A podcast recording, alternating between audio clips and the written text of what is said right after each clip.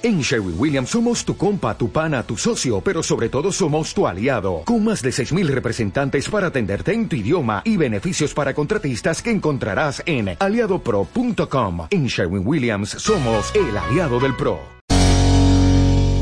Estás escuchando Gestiona Radio.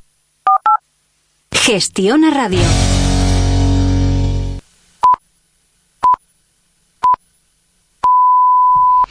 Son las 10 de la mañana, las 9 en Canarias. F Radio, servicios informativos. Saludos, buenos días. El Ministerio de Fomento recibe hoy a las asociaciones que representan al sector de los vehículos de transporte con eh, conductor después de que los taxistas hayan decidido mantener la huelga, pese a que el Gobierno les ha ofrecido un nuevo marco normativo para las licencias VTC para septiembre. Fomento ha confirmado que ofrecerá al sector del taxi un real decreto ley a mediados eh, de septiembre para dar estabilidad y recomponer el equilibrio perdido en el ratio de una licencia por cada 30 de taxi, pero las asociaciones lo consideran insuficiente, por lo que siguen en la calle. Desde la patronal de VTC, un auto, su presidente, Eduardo Martín, ha pedido al Gobierno que no ceda los chantajes del monopolio del taxi y que les garantice la seguridad tras conocerse que hay más de 100 coches destrozados y que algunos vehículos han sufrido impactos de bala del calibre 22. Le vamos a pedir al Gobierno que no ceda al chantaje, porque los ciudadanos no queremos ceder al chantaje, porque no queremos perder los beneficios de un monopolio, porque no podemos renunciar a todo lo que hemos estado luchando todos estos años para que haya competencia, porque la competencia es buena y porque el chantaje, el chantaje de un monopolio es despreciable y no es aceptable en ningún caso. La economía española creció el 0,6% en el periodo abril-junio respecto al trimestre anterior, de forma que avanzó una décima menos que los tres trimestres precedentes cuando crecía al 0,7% de acuerdo con el avance del PIB publicado hoy por el Instituto Nacional de Estadística.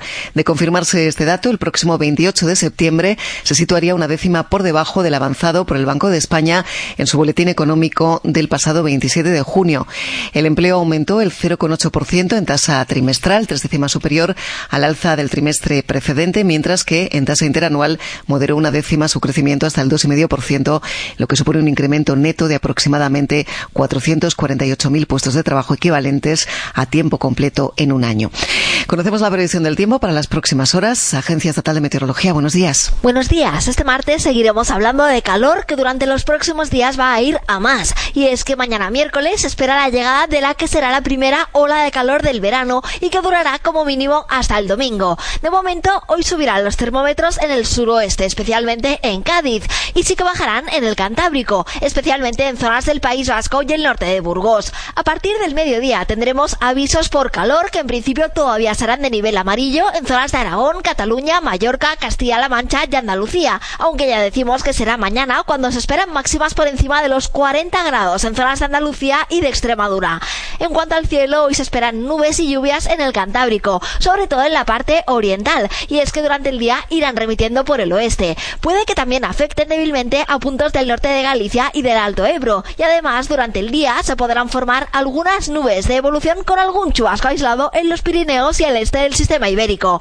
En el resto del país volveremos a tener una jornada veraniega y con sol en general, salvo por algunas nubes bajas que aún pueden quedar en zonas al norte de las Canarias, Galicia, en Baleares y en los litorales del Levante y de Cádiz. Es una información de la Agencia Estatal de Meteorología.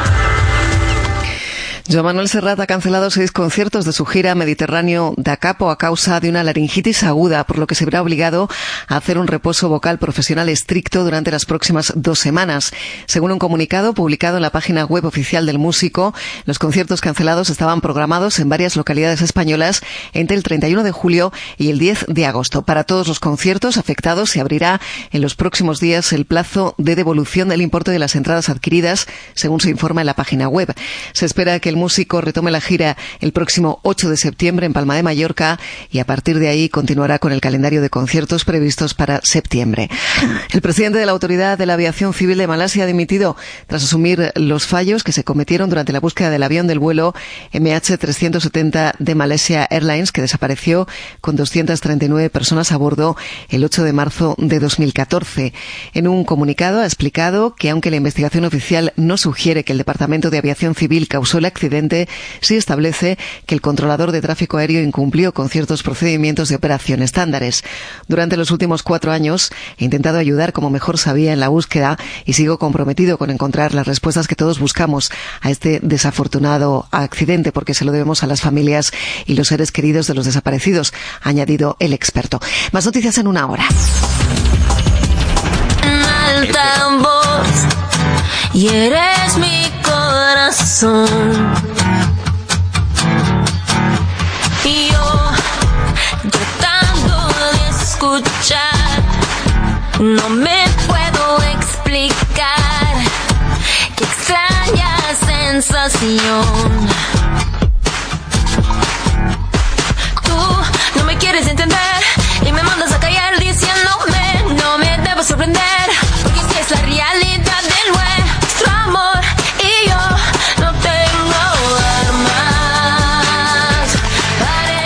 Miraba Samuel Toribio así con ojillos, ¿eh? mientras que les estaba haciendo el sumario, que es bueno lo que la gente de la radio mm, denominamos así por los contenidos que más o menos eh, vamos a compartir eh, con todos vosotros y os los contamos de manera resumida al inicio del programa. Bien, pues durante el sumario la verdad es que Samuel me miraba como diciendo y esto es verdad.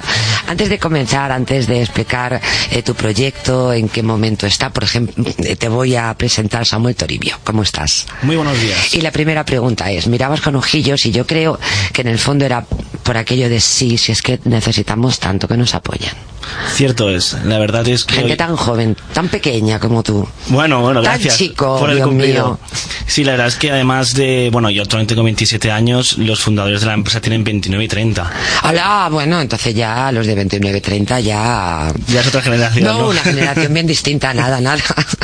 O sea, eh, una, estamos hablando de un modelo de negocio, de un proyecto, de una empresa en el que eh, la persona con mayor experiencia tiene 30 años. Exactamente.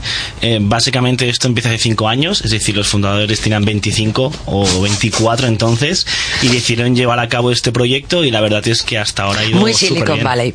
Muy, sí, muy peliculero. Muy, muy peliculero. Ahora ya si me dices que mm, escogieron el garaje de su padre para montar allí. No. No, la casa de uno de, de los padres sí. Ah, bueno. O sea, el padre fue uno de los que empezó a financiar el proyecto. Sí, es el mayor inversor de la Si, empresa. si hay algo que me gusta de, pues de este apoyo a, a los emprendedores, que no es otra cosa que apoyar a España y apoyar su economía y creer en el país y en su enorme potencial de crear riqueza. Hay algo que me gusta es el storytelling que hay detrás de cada uno de vosotros. Así que voy a, voy a empezar por preguntarte que nos sitúes. Me encanta contar historias y que me la cuenten. Uniplace, como, cuéntame su storytelling. Pues mira, es, la verdad es que la historia es muy, como decías, muy de Silicon Valley. Los tres fundadores son uno de cada país. Es un argentino, un Sí. inglés y un portugués. Bueno, esto parece un chiste. Un chiste, sí. Dice, vamos a ver, venía un portugués, un inglés y un chino. Exacto, o argentino por chino, pero sí. Eh, básicamente se conocen mientras estudiaban en Inglaterra. Sí. Y claro, dos de ¿Qué estudian en Inglaterra? business. Ajá. Los tres estudiaban finanzas y, y business. Y básicamente, eh, bueno, se conocieron en un club de emprendimiento Sí. y dijeron, mira, cuando acabemos la carrera, hicieron sus prácticas en multinacionales, etcétera, etcétera, pero no les gustaba, no les llenaba Ajá. dentro de ellos. Y lo que dijeron es, mira, vámonos eh, a Porto, que uno de ellos es de Porto, y vamos a ver qué empresa montamos, vamos a ver qué idea se nos ocurre. Entonces, claro, dos de ellos no eran de allí y tenían que buscarse una casa. Y claro, se quedaron en casa de Miguel, que es el, uno de los fundadores de, de Porto, de, ahí de Portugal. Y claro, el padre al cabo del mes dijo, oye chicos, eh, está muy bien que os quedéis aquí una semana, mm, dos semanas. Dos incluso. Dos incluso, pero ya un mes ya es too much, quizá. Claro, y además sois muchos. Exacto. Es el hijo Exactamente. y todos los que le siguen. Y entonces pues eh, empezaron a buscar casa. ¿Vale? Allí en Portugal y vieron pues que no era nada fácil es decir no existía un booking.com no existía un Airbnb para estudiantes para gente que se movía de un país a otro ¡Ah, qué bueno! ¡Qué bueno! y de una necesidad Así que sale la Airbnb idea. ya, claro, el, claro, el modelo ya existía, naturalmente. el modelo existía a corto plazo Pero bueno, eh, yo creo que estaba incipiente, ¿no? sí acaba justo de empezar O sea, que Airbnb que... eh, en España lleva muy poco llevaría como un año o dos años como máximo muy incipiente, sí, sí. Igualmente era un modelo diferente, porque Airbnb es más turistas y nosotros son estudiantes. Bueno, es 100% turista. nuestros Eh, estudiantes. van escogiendo lugares Seis meses, un año, en función del intercambio académico que escojas cuando cambias de ciudad o cambias de país. Y, se- y seguro que a nadie se le había ocurrido que con la cantidad de estudiantes que se desplazan y además la, la experiencia que tenemos en España, ¿no? Eh, quiero recordar algunas ciudades, Madrid por supuesto, Barcelona, Salamanca, eh, bueno y tantas otras, ¿no? Y nadie se le había ocurrido eh, que una plataforma de estas características podía mover a un negocio tan enorme como son los estudiantes que se tienen que desplazar, qué pobres padres, la pasta que les cuesta. Pues mira, te voy a dar una cifra. Eh, el coste total de alojamiento a nivel mundial es 136 billones de euros, con B. Y no se le había ocurrido a nadie. Si de verdad, si quien no tiene dinero es porque no quiere, ¿eh? Ciertamente. Entonces, claro, eh, ellos querían penetrar en esta industria de, de de los estudiantes y Ajá. dijeron, ¿por dónde empezamos? Pero Pues se les ocurre, perdóname que, perdóname esta observación, pero siempre me gusta hacerla. Si se dan cuenta, detrás del 98, diría, 99% de los emprendimientos que ustedes escuchan, eh, que nosotros contamos, se encuentra una necesidad. O sea, de pronto alguien dice, ¿y por qué busco algo? Anda, pues, pues no lo encuentro. Pues ¿cómo es posible? O sea, es decir, yo tengo una necesidad. Ante esto, algunas personas dicen, vaya, pues no existe, pues, pues, pues, pues, pues, ¿qué le voy a hacer? Se dan media vuelta y se van. Y otros, más perseverantes, más cabezotas o más ingeniosos, se les enciende la bombilla y dice, vamos a ver, si yo lo necesito, otras personas lo necesitarán. Si no existe y tantas personas lo necesitan y yo se lo doy, lo mismo esto es un modelo de negocio rentable, bumba, y se acierta. Y yo creo que así han nacido el porcentaje más elevado de casos de éxito de emprendimiento de este país. 100% de acuerdo en eso. Y además es lo que comentabas, lo que comentabas antes, el tema de que surja de una necesidad implica que la gente también tiene que pensar en cómo superar esa necesidad. Y, y estos tres chicos lo hicieron súper bien. Y, Bueno. es- y aquí estamos. Bueno, eh, también podría ser...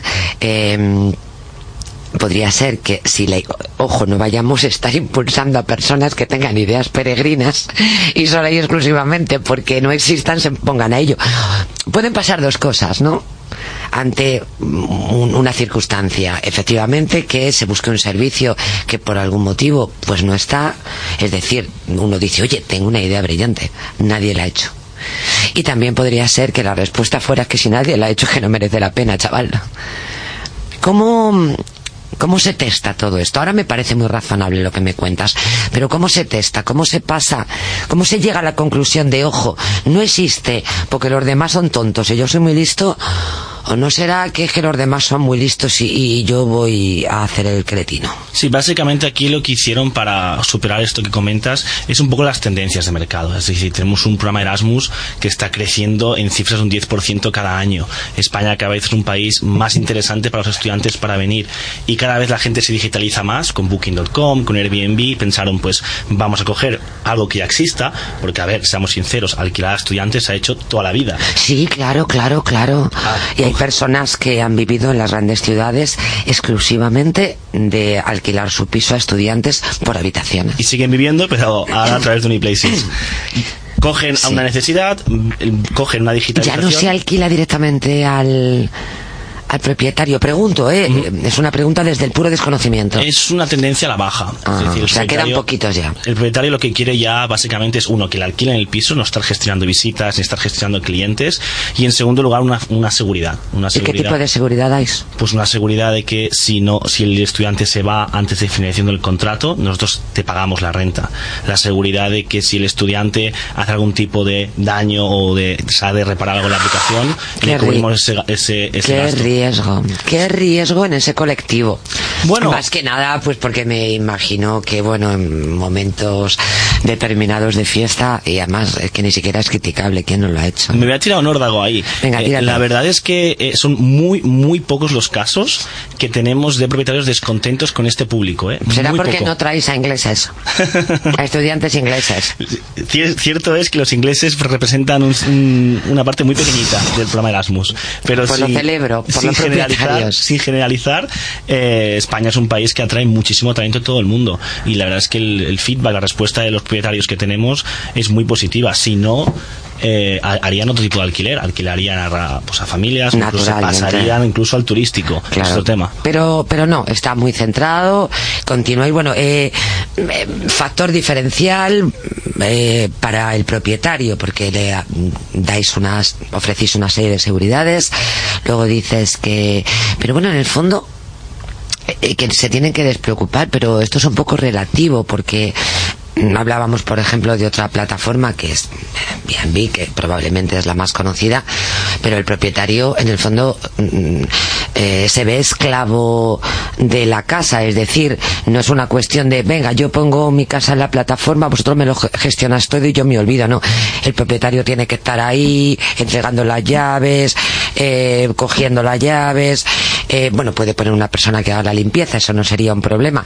Lo que quiero decir es que mm, se vende como una idea de despreocupación para el propietario, pero no lo es tanto. No, cierto es que es un proceso paulatino que empieza... Pues lo tenéis que solventar esto, porque si no, a mí me parece que la, la oferta no es redonda Cierto es. para el propietario. Cierto es. Eh, un- empezamos un poco pues eliminando esa, ese problema, digamos, entre comillas, de las visitas y también esa seguridad que le damos al propietario de que si pasa algo en la casa, pues está Uniplaces detrás para protegerte o para el tema de impagos o para el tema de reparos. Pero sí que es verdad que lo que estamos apostando es un proyecto 2018-2019, es un poco ayudar en esta gestión del día a día que tienen los propietarios y que es un poco pues el tema de oye mira me entra el estudiante el domingo qué palo me da un domingo a las 4 de la tarde ir a entregarle las llaves temas de limpieza Uf. temas de gestión de, Mira, lo del de- tema de limpieza, mira, porque a, a fin de cuentas, oye, encargas un servicio de limpieza, ganas menos dinero, pero oye, es normal. Pero ya lo otro, eh, o sea, estar a las 4 de la tarde ahí tirado en invierno con la mantita o en verano en la piscina o, o- o en un parque y decir, uy, venga, vamos para allá con los chavales, con los chavales, con la familia, con el turista, eso... Eso es un tema que tenéis que subsanar. Eh, ¿Hay app ya o no Sí, está desarrollada claro, todavía? está desarrollada la app Bien. tanto en iOS como en Android Muy bien.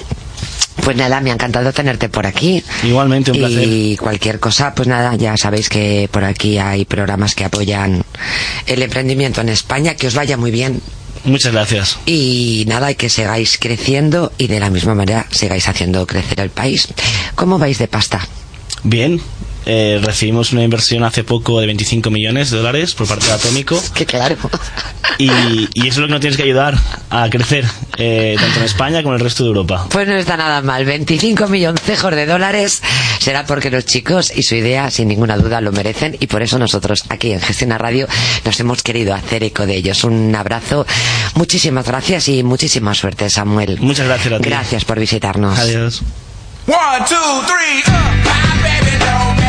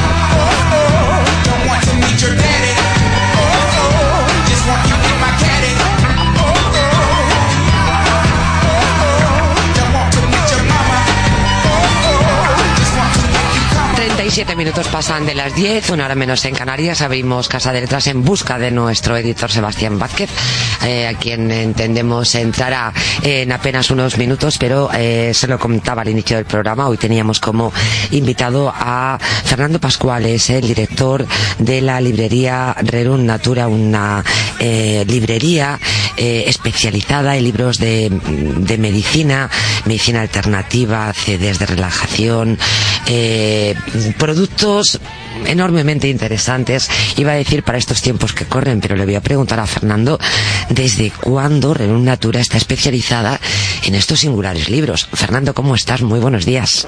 Hola, buenos días. Muy ¿Qué tal? buenos días. Eh, ¿Desde cuándo eh, la librería está especializada en estos libros que yo he denominado medicinas alternativas? Pues mira, estamos desde el año 1996. ¿Y cómo ha evolucionado? Ya es un tiempo... Hombre, vamos a ver, dice el tango que 20 años no es nada, han pasado la nada despreciable cantidad de 22 y entiendo que mm, el mundo del libro ha variado enormemente. Ya no voy a hablar ¿eh? del libro digital y el libro tradicional. Voy a hablar del hábito y de la costumbre y del interés del lector en este caso por su salud física y mental. ¿Cómo ha evolucionado desde que abrís en 1996?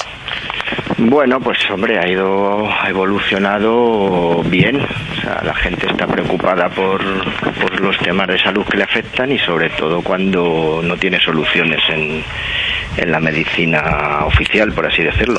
Eh, pero eh, cuando vosotros decidís eh, abrir esta librería, que además, bueno, pues es, un, es una decisión enormemente romántica, entiendo, ¿no, Fernando? Bueno, romántica. Y pragmática, necesitabais sacarle un rendimiento, pero, en fin, poner una librería siempre ha sido que te guste mucho el tema. Sí, bueno, ya, ya provenía yo de otro de otra librería del mismo estilo y fue poner pues a, a funcionar el trabajo personal y ampliar un poquito el, los conocimientos. claro. Tenemos eh, ya preparado, me dicen, a Sebastián Vázquez. Muy buenos días, Sebastián. Muy buenos días. Eh, bueno, estábamos ahí como el gato y el ratón persiguiendo eh, al, eh, editor, a Sebastián Vázquez. Hoy comentaba que abríamos este espacio dedicado al ámbito, al mundo de las letras, a los libros, a los libros para, para leer, pero también a los libros para compartir. Sebastián Vázquez, editor, pues con más de 30 años de experiencia, uno de los tíos pues con más bagaje eh, que existen en el mundo del libro y un hombre que conoce perfectísimamente a otro mm, a otro peso pesado, a un librero, que además a una se le llena la boca cuando dice esa palabra, eh, que es Fernando Pascual, que es el director de Rerum Natura. Eh, pues podéis saludar, queridos. Hola, Fernando. Buenos días, Sebastián. Bueno, yo le estaba preguntando eh, a, a, a Fernando sobre cómo ha variado, eh, Sebastián, tú que conociste eh, en ciernes, eh, yo creo, esta, esta librería, ¿no? ¿Cómo, ¿Cómo ha evolucionado el ámbito del libro tan especializado como el del Rerum Natura? Bueno, primero quería decirte una cosa, María José. Es el hecho de que te felicito. Perdona que habla así, pero es que tengo el retorno que no puedo. No, no te preocupes. Sí, Eh, tenemos un problema con la línea redes 6, Sí. pero se te escucha bien. No te preocupes, vamos a disfrutar. Es que yo me, me oigo a mí mismo. Bueno, era felicitarte por esta iniciativa. Que es de todos, muchas Sí, gracias. Porque hoy en día es tan necesario un libro sobre nuestros queridos libros. ¿Eh? Y a Fernando y su librería de Rerum, pues la verdad es, eh, es, es un, es un clásico. Es un clásico, primero, la librería especializada.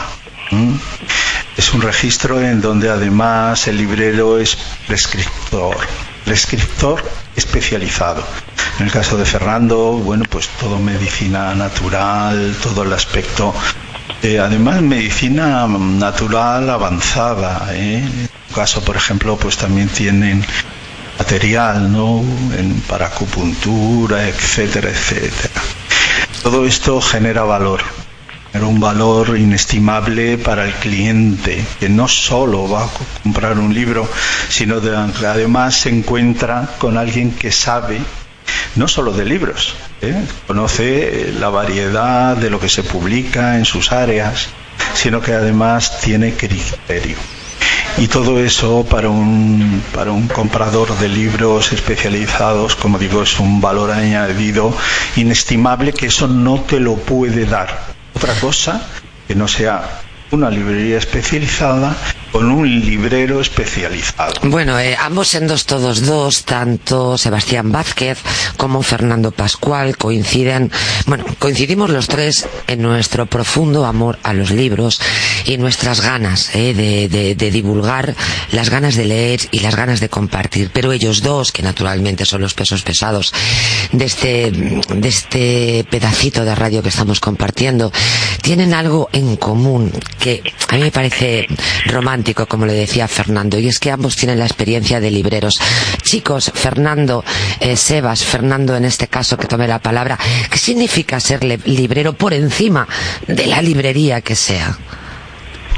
Bueno, pues ser, li- ser librero pues significa estar dedicado a, a- las publicaciones que te gustan, a los temas que te gustan, a intentar orientar a la gente, eh, pues toda una, toda una dedicación, son muchísimas horas hablando con unos, hablando con otros, enterándote de cosas. Pero cuando dices hablando con unos, hablando con otros, yo tenía, eh, disculpadme, yo tenía una, una tía que lam- lamentablemente falleció, que cuando le empezabas te decía, bueno, ¿y qué hiciste ayer que saliste? Bueno, pues yo llegué y cogí, no, no, no, despacito.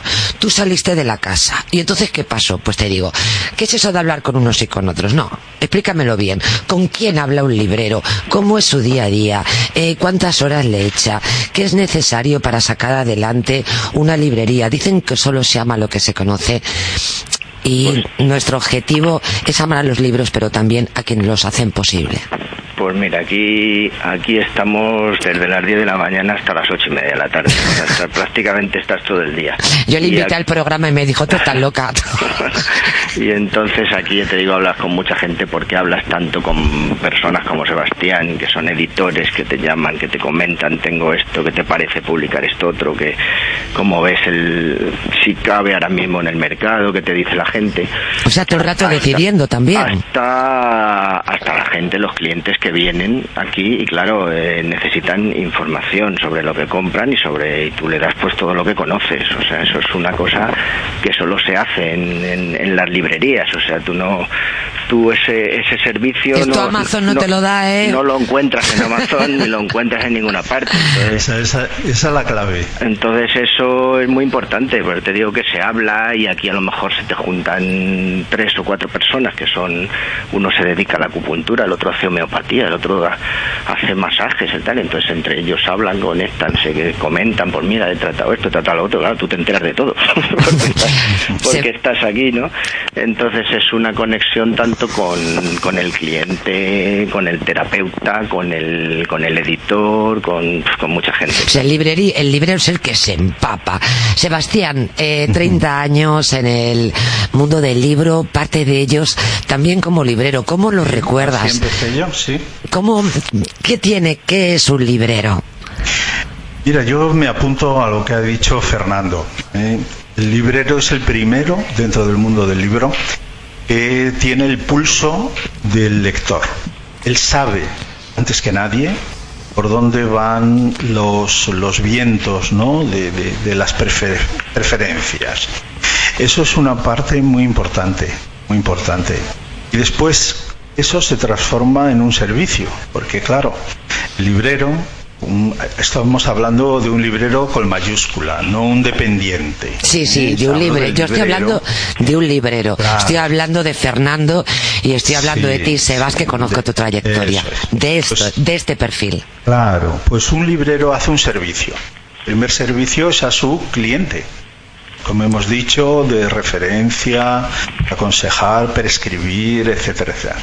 Pero además hace también un servicio con- al, editor, porque él es el primero que, puede ver de modo directo por dónde van estos vientos de, de preferencia.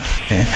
Todo eso hace que la figura del, del librero sea impres- imprescindible ¿eh? todavía hoy, porque claro, una cosa es despachar un libro.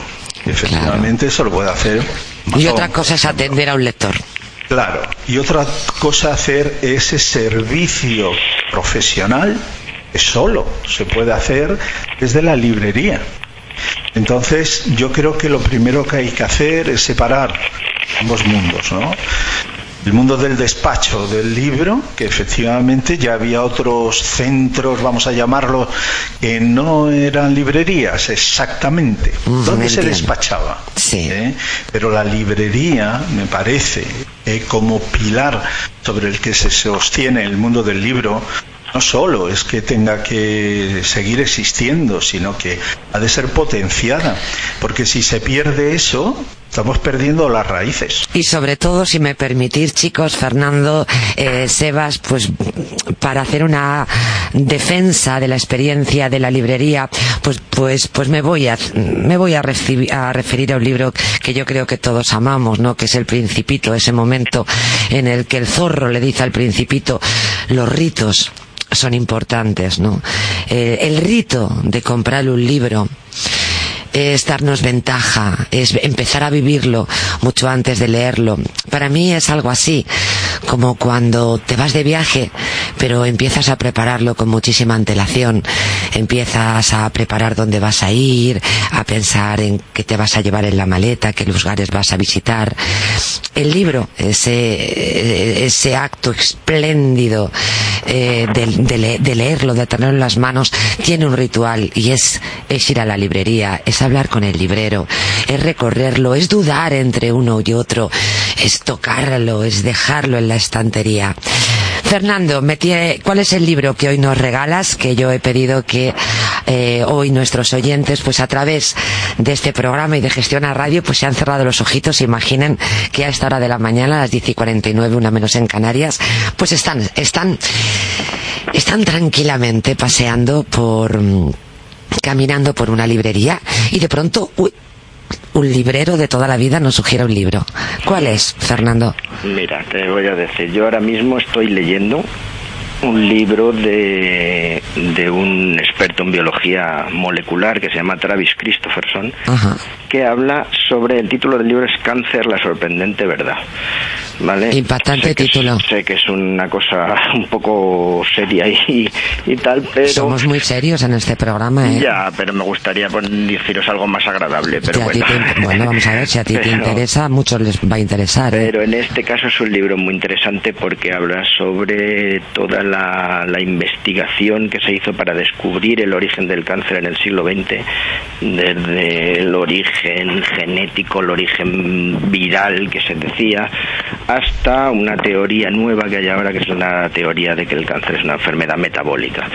Entonces, es un, es un libro muy interesante que recomiendo su lectura. Bueno, pues es una recomendación de Fernando Pascual, el director de la librería Rerum Natura. Desde aquí, además, agradecerle, fue el anfitrión de la editorial Editatum durante las tres semanas de la Feria del Libro, donde, bueno, ahí fraguamos eh, la relación, yo creo que ya para siempre. Así que desde aquí, pues agradecerte muchísimo, Fernando, que fueras un anfitrión tan, tan bueno eh, y tan interesante y que nos enseñaras tanto como lo hiciste durante estas tres semanas.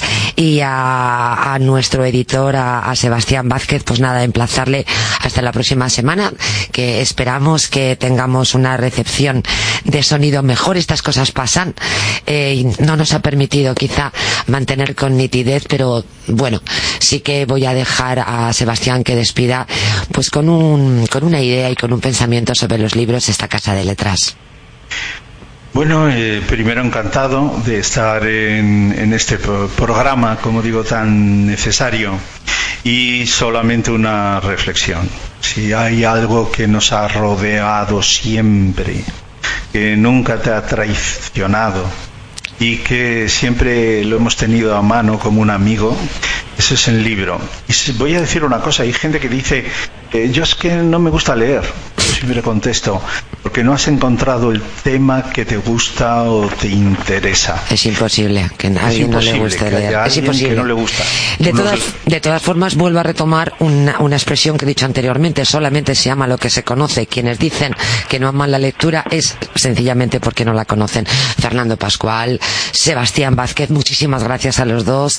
Es un honor tener a dos personajes de peso en el ecosistema del libro como sois vosotros. Un placer y muchas gracias. Muchas gracias, encantado de estar con vosotros. Un saludo. Vamos a, a, mm, dirigir los últimos minutos, como les decía, cuidar el medio ambiente. Qué mejor manera de cuidar el medio ambiente, ¿verdad?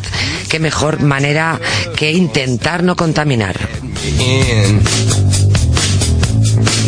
Mr. Cab Driver don't like my kind of skin. Mr. Cab Driver, you're never gonna win. Mr. Cab Driver won't stop to Ahí han oído hablar del car sharing, ¿verdad? Y saben cuándo y dónde se utiliza más y en qué ciudades. Vamos a dedicar estos últimos minutos a una nueva práctica que, bueno, mm, se ha puesto en marcha hace relativamente poco tiempo, pero que sin ninguna duda está rebajando enormemente eh, la contaminación de las grandes ciudades. Horacio Corba, muy buenos días. Buenos días, María José, buenos días a toda la audiencia del programa. Bueno, no Encantado sol- de estar con vosotros. Eh, Para mí también es un placer, apenas unos minutos, pero no solamente estamos rebajando la contaminación en las ciudades, sino que a través de este sistema de movilizarnos, de movernos, de renunciar eh, al coche propio, también eh, los ciudadanos están alcanzando una movilidad que no, que no recordaban. ¿Cómo ponéis en marcha vuestra propuesta? Mm. Sí, eh, la verdad es que eh, Car2Go y luego todas las compañías que un poco han imitado el modelo han cambiado de manera radical la movilidad en Madrid. Nosotros eh, hemos eh, empezado hace tres años eh, en la capital española. Car2Go es una compañía que lleva más de 10 años ofreciendo este servicio en todo, en todo el mundo, entre Europa, Estados Unidos, China. Pero hoy en Madrid, ¿cuándo y dónde se utiliza más el car sharing? Eh, mira, eh, sí, hemos eh, ahora en los últimos meses hemos un poco mirado los datos claramente de manera de manera totalmente de forma anónima, eso es importante decirlo, y hemos detectado que hay áreas como Chamberí, Salamanca y Chamartín donde se usa más. ¿Y el horario? servicio. ¿Y el horario? y el horario te digo, son un poco la hora de punta, efectivamente, hora de desplazamiento para irse al trabajo, 8 o 10 de la mañana. y también la- las horas 8 o 9 de la tarde cuando un poco la gente sale. Pero también una hora, una hora clave, la hora de las 2 a las 3, cuando la, la gente de la tarde, cuando la gente un poco va, se va a comer, ¿no? Entonces, Ah, o sea, se utiliza también para llenar el estómago y, como decía Winston Churchill, eh, sentirse más democrático.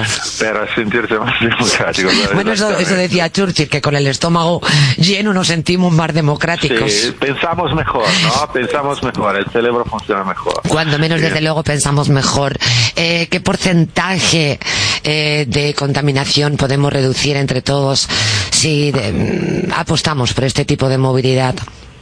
Mira, eh, nosotros ahora estamos justamente midiendo, midiendo un poco el, impacto a través de un proyecto del Ministerio del Medio Ambiente, se llama Clima, y, por eso nosotros al final de cada año medimos un poco el, el impacto. Hablamos de toneladas y toneladas de CO2 eh, que podemos ahorrar y, y esto, mm, hablamos de CO2, luego claramente hay un impacto también en otras sustancias. Sí, naturalmente.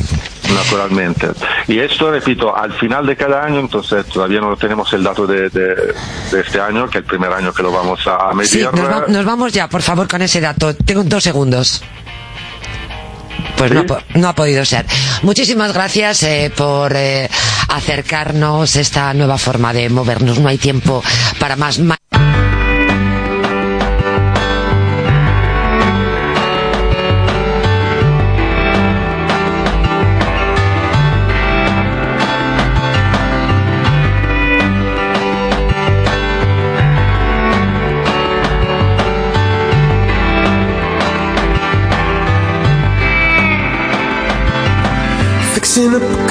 driving it again, searching for the water, hoping for the rain. Up and up,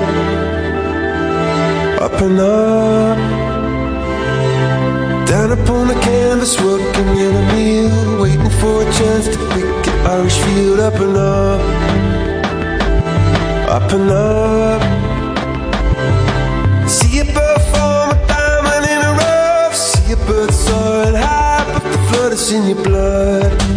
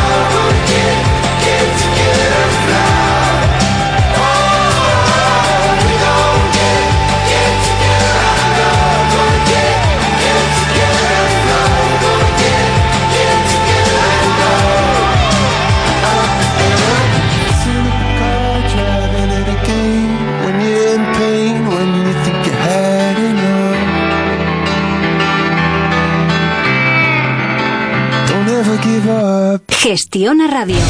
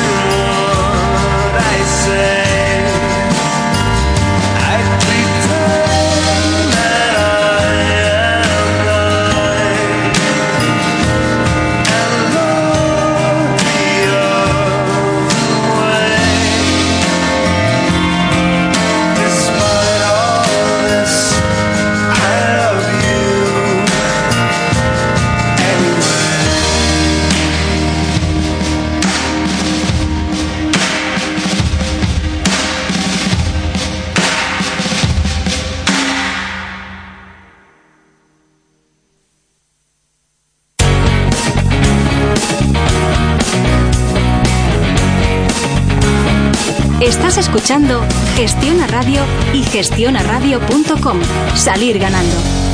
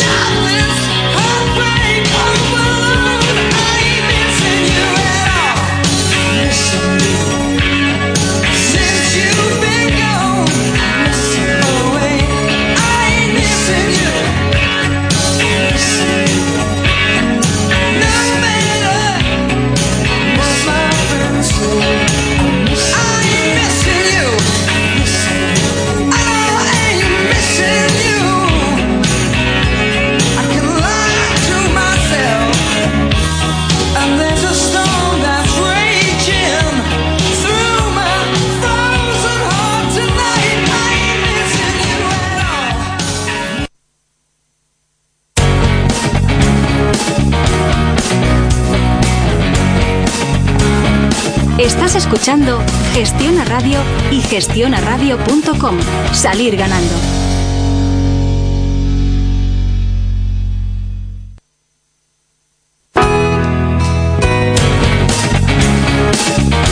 Estás escuchando Gestiona Radio y gestionaradio.com. Salir ganando.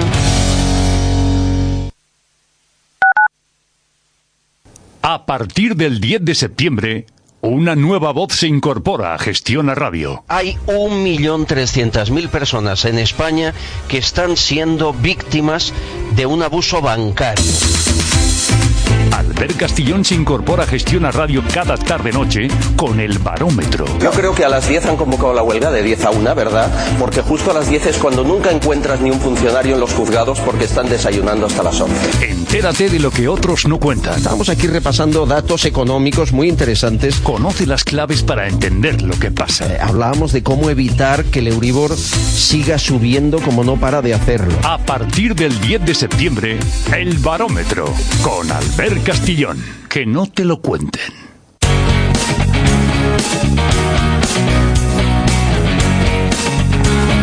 Estás escuchando Gestiona Radio y gestionaradio.com. Salir ganando. Si en la radio eliges Gestiona, tu revista se llama Capital, una referencia informativa para directivos y profesionales del mundo de la empresa, esencial para tener una visión más completa, más global. Capital, una revista económica moderna, independiente, equilibrada y de calidad, contenidos exclusivos y prestigiosas firmas. La revista empresarial que analiza y anticipa las tendencias. Revista Capital, ya en tu kiosco y en capital.es.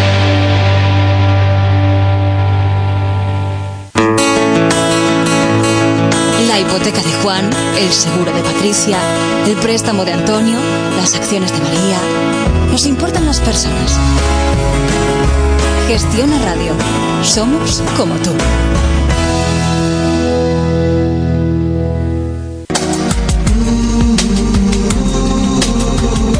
Mitos, leyendas, tradiciones, credos, filosofías, la historia mejor contada. Ciencia, medicina, investigación, solidaridad, humanismo, animalismo, espiritualidad y todos los temas relacionados con nuestro crecimiento personal se vienen ofreciendo con los mejores especialistas desde hace 25 años aquí, en tu programa.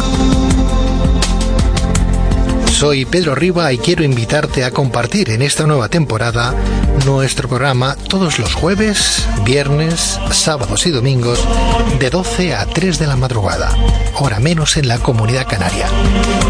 Aquí en Gestiona Radio. Te espero.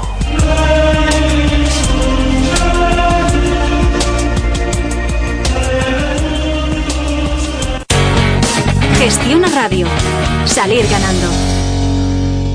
Estás escuchando Gestiona Radio. Gestiona Radio.